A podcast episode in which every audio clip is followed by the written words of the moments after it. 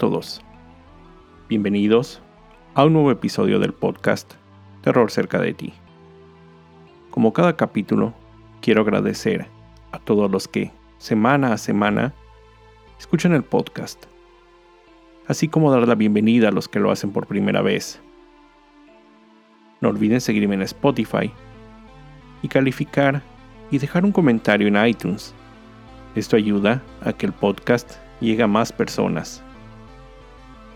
Recuerden seguir mis redes sociales, arroba terrorcerca, en Twitter, Facebook e Instagram, donde publico contenido adicional a los episodios.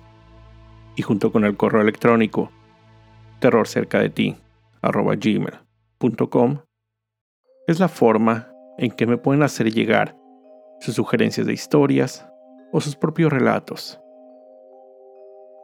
También pueden buscarme en Goodreads, la plataforma donde estoy publicando las reseñas sobre libros que he incluido en episodios anteriores. Hoy viernes es Nochebuena. Nada mejor que algunas historias de terror en esta fecha tan celebrada. Hace dos años, en el episodio 43, les conté sobre Krampus. Si quieren saber más, escuchen el episodio. En esta ocasión, les traigo una recopilación de algunas otras leyendas asociadas con la Navidad. Perchta, la diosa celta, versión extrema de Santa Claus, tiene su origen en la región de los Alpes, alrededor de la Edad Media, y servía como vigilante de las tradiciones. Durante los 12 días de Navidad, y especialmente la última noche, recorría las granjas y casas. Si los niños y sirvientes de una casa se habían portado bien y realizado sus labores durante todo el año, Perchta les dejaba una moneda de plata escondida en un zapato o un balde. Pero, si se habían portado mal, ella era la encargada de darles un castigo. Abría el estómago de los pequeños, removiendo las vísceras y rellenando el cuerpo con paja y pequeñas piedras. Y para recibir este terrible castigo, no había que ser un niño muy travieso. Con solo haber comido algo que no fuera pescado o avena en los días de ayuno, o si las niñas no habían hilado la lana, se convirtían en muñecos de paja la noche de Navidad.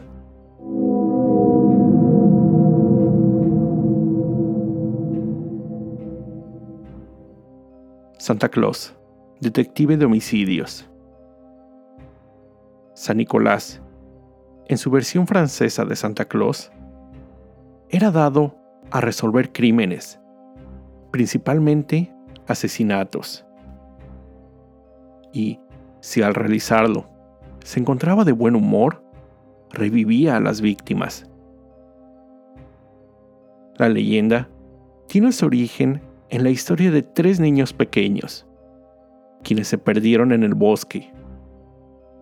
Al tratar de encontrar el camino de regreso a casa, se toparon con la cabaña de un carnicero, a quien le pidieron ayuda. El hombre invitó a entrar a los pequeños, los alimentó y mandó a descansar a su cama. En la noche, mientras dormían, los asesinó, para después proceder a cortar los cuerpos en pequeños trozos y meterlos en un barril con sal, donde se prepara petit sal, un platillo generalmente de puerco salado. Siete años después, San Nicolás se encontraba dando un paseo por el bosque cuando llegó a la misma cabaña. Tocó la puerta del carnicero. Una vez dentro, pidió un poco de petit sal A lo que el carnicero le dio su preparación más fresca. San Nicolás lo vio y le dijo, mejor dame la carne que preparaste hace siete años. Procedió a meter su mano en el barril y los niños mágicamente regresaron a la vida. En algunas versiones de la historia, el carnicero se convierte en el ayudante de San Nicolás, conocido como Per Futard.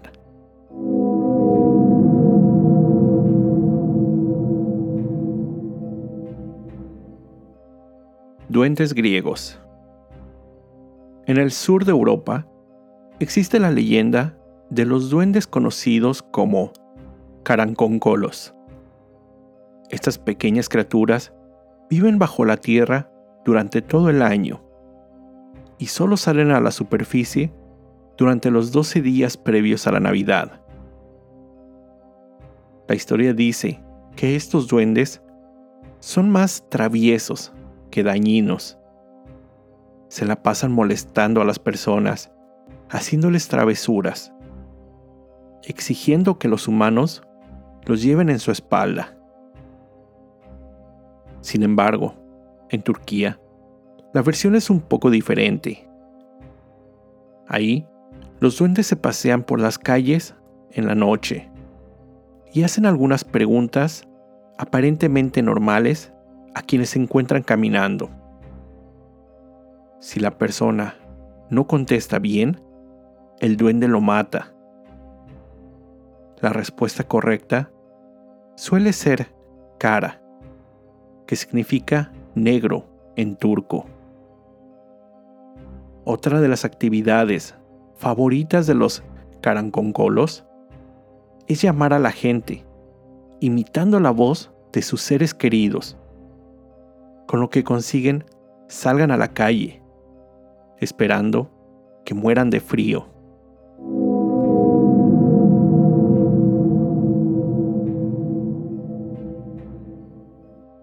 Yalakoturin. Las familias islandesas tenían la costumbre de regalar ropa a los niños como recompensa por terminar sus tareas bien y en tiempo. En la mitología nórdica existe un ser aterrador, un gato gigante, un monstruo, dedicado a castigar a quienes no habían cumplido con sus tareas. El castigo, esos niños eran devorados por el gato gigante. Este ser también era usado como advertencia para los trabajadores y obligarlos a terminar su labor. Cortar la leña durante el otoño que sería usada en el invierno, justo antes de la Navidad. Aquellos que terminaban su trabajo recibían alguna prenda como regalo. Los que no, eran perseguidos por él, Yalakoturin. Este gato se asoma por las ventanas de las casas, viendo los regalos dejados para los niños. Si entre estos había ropa, él seguía su camino. En caso contrario, entraría para castigar a los niños perezosos. En una versión menos extrema, el gato solo entraba a la casa de los niños a robarse sus dulces.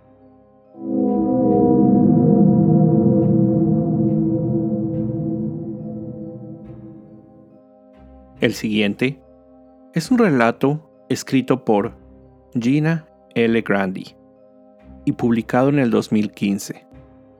Christmas is coming. Traducción mía. La Navidad se acerca. Cada año te veo dormir. Me gusta que no te mueves y respiras en silencio. Y es un juego mantenerte así. Algunas veces me acerco a ti, cuidadoso, muy cuidadoso, deslizado un dedo por tu manga. Acerco mi lengua a tu cabello dejando que mi barba roce tu frente. Si puedo, si creo que no te despertaré, abriré un cajón.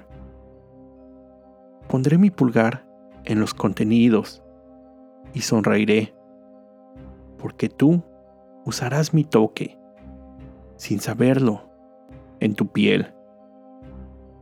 Tal vez abriré el closet. Tal vez moveré algo en tu vestidor, solo un poco. Tal vez lo notes. Me gusta que tal vez no. Las galletas me las comeré. ¿Por qué no?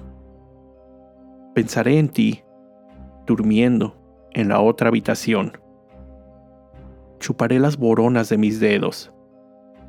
Sostendré el plato contra mi regazo. Dejaré que descanse ahí. Eventualmente, llenaré tu calceta. Cada regalo lo manipularé con mucho cuidado tiernamente antes de ponerlo dentro. Te imaginaré en la mañana encontrando lo que dejé y algunas veces me detendré a recuperar el aliento. Pensaré sobre este momento hace un año y el año anterior. Cada año es mejor que el anterior. Antes de irme, te daré un último vistazo. Podría suspirarte algo. Podría inclinarme cerca de tu rostro y con un cálido suspiro en tu oído decir, Feliz Navidad. Te veré el próximo año. Ho, ho, ho.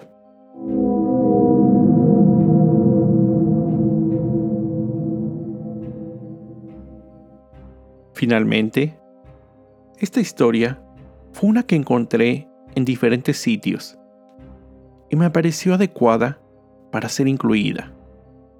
Lleva por título Decoraciones del árbol de Navidad.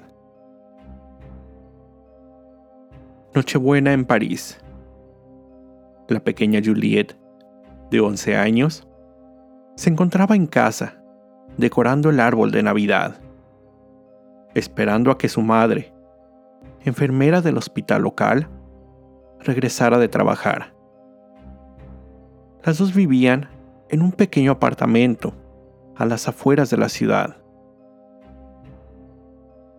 Juliet sabía que su madre no regresaría hasta entrada la noche, por lo que continuó con la decoración del árbol con todas las cosas que ella había comprado acomodó las luces, colgó todas las esferas y terminó poniendo un bello ángel en la punta del árbol.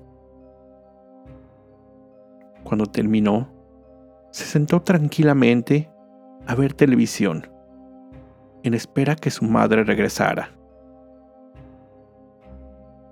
Su departamento, ubicado en el sexto piso del edificio, tenía una increíble vista de la ciudad. Y aunque se encontraba sola, se sentía segura. La mayoría de las personas del edificio habían salido a celebrar la Navidad con su familia. Cuando se disponía a prepararse algo de comer, escuchó lo que parecía ser un rasguño en la puerta del departamento apagó la televisión para poder escuchar con claridad. El sonido se había detenido. Curiosa, se acercó a la puerta y se asomó por la mirilla. Del otro lado, vio a un hombre, grande, gordo, vestido de rojo. Llevaba una barba gris y un sombrero rojo también en la cabeza. Golpeó fuertemente la puerta. Juliet preguntó nerviosa, ¿quién está ahí?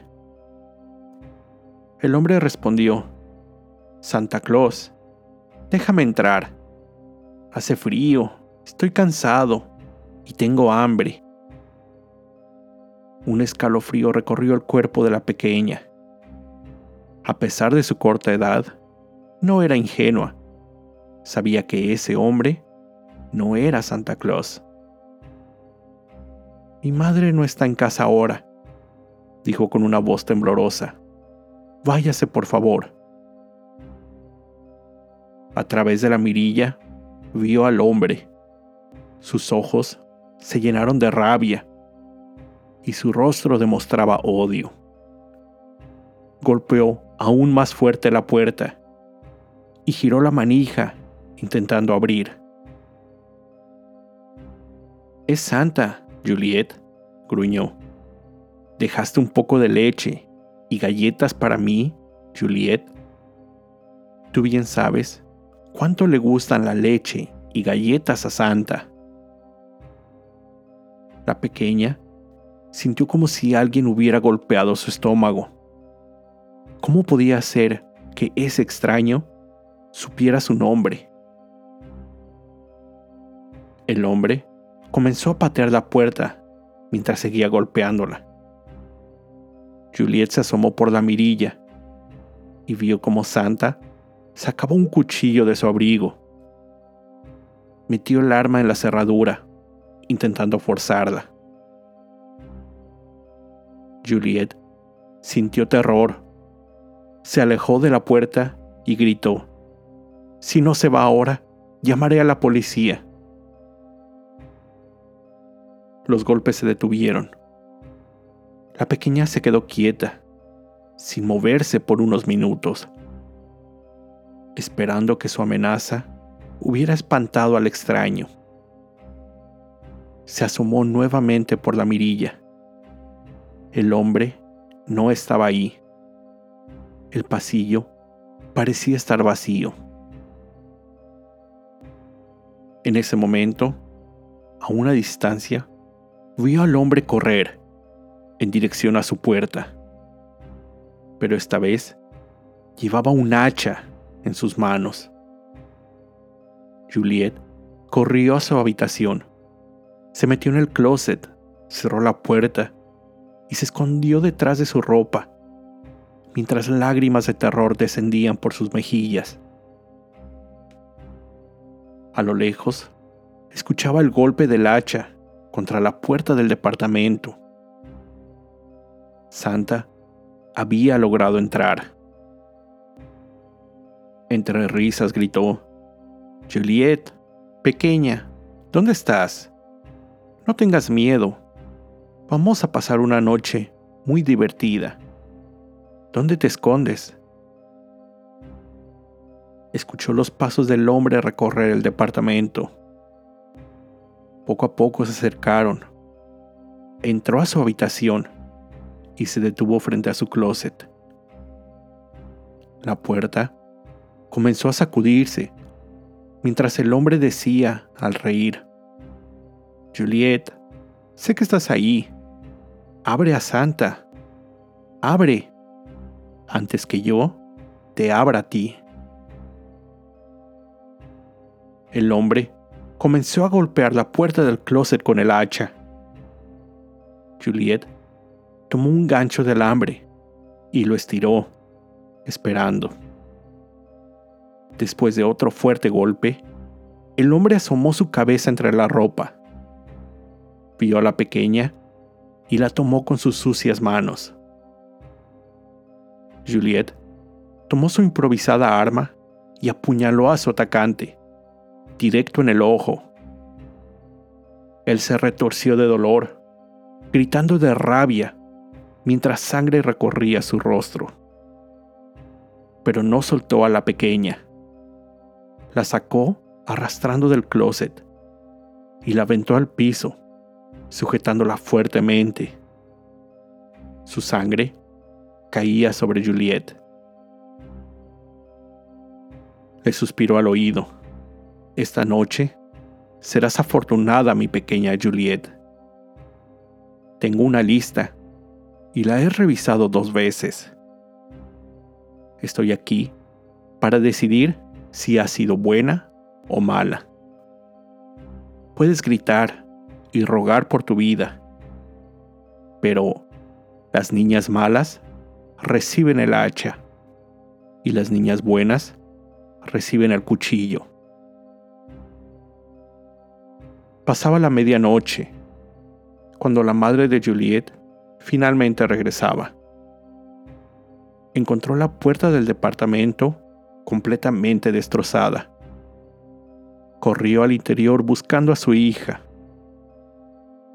Con gran terror, vio los rastros de la masacre. Gritó completamente aterrada. El árbol de Navidad estaba decorado con las entrañas de Juliet y en la punta del árbol la cabeza de la pequeña.